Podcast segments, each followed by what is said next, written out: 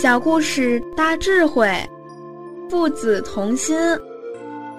古代父母给孩子取名字，就是对孩子的期许。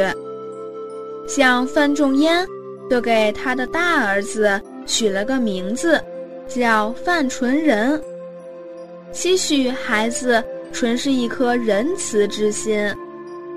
他的孩子长大了，有一天。吩咐儿子押解五百斗麦子回江苏老家。在运送过程中，范纯仁遇到了父亲的一个老朋友，在交谈中了解到父亲这位故友家庭状况很不好，父母都还没有安葬好，儿女还没有出嫁，所以需要一大笔钱。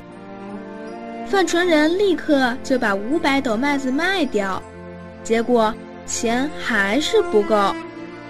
范纯仁又把押解麦子的船也卖了，这样就解决了他父亲固有的困难。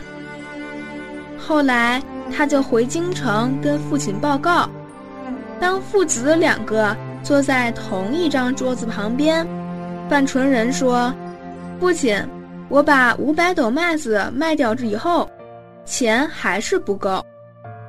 他父亲抬起头来对他说：“那你就把船也卖了吧。”范纯仁说：“父亲，我已经卖掉了。”这真正是父子同心，麦子卖掉了，船也卖掉了，仁德之风传了八百多年都没有衰。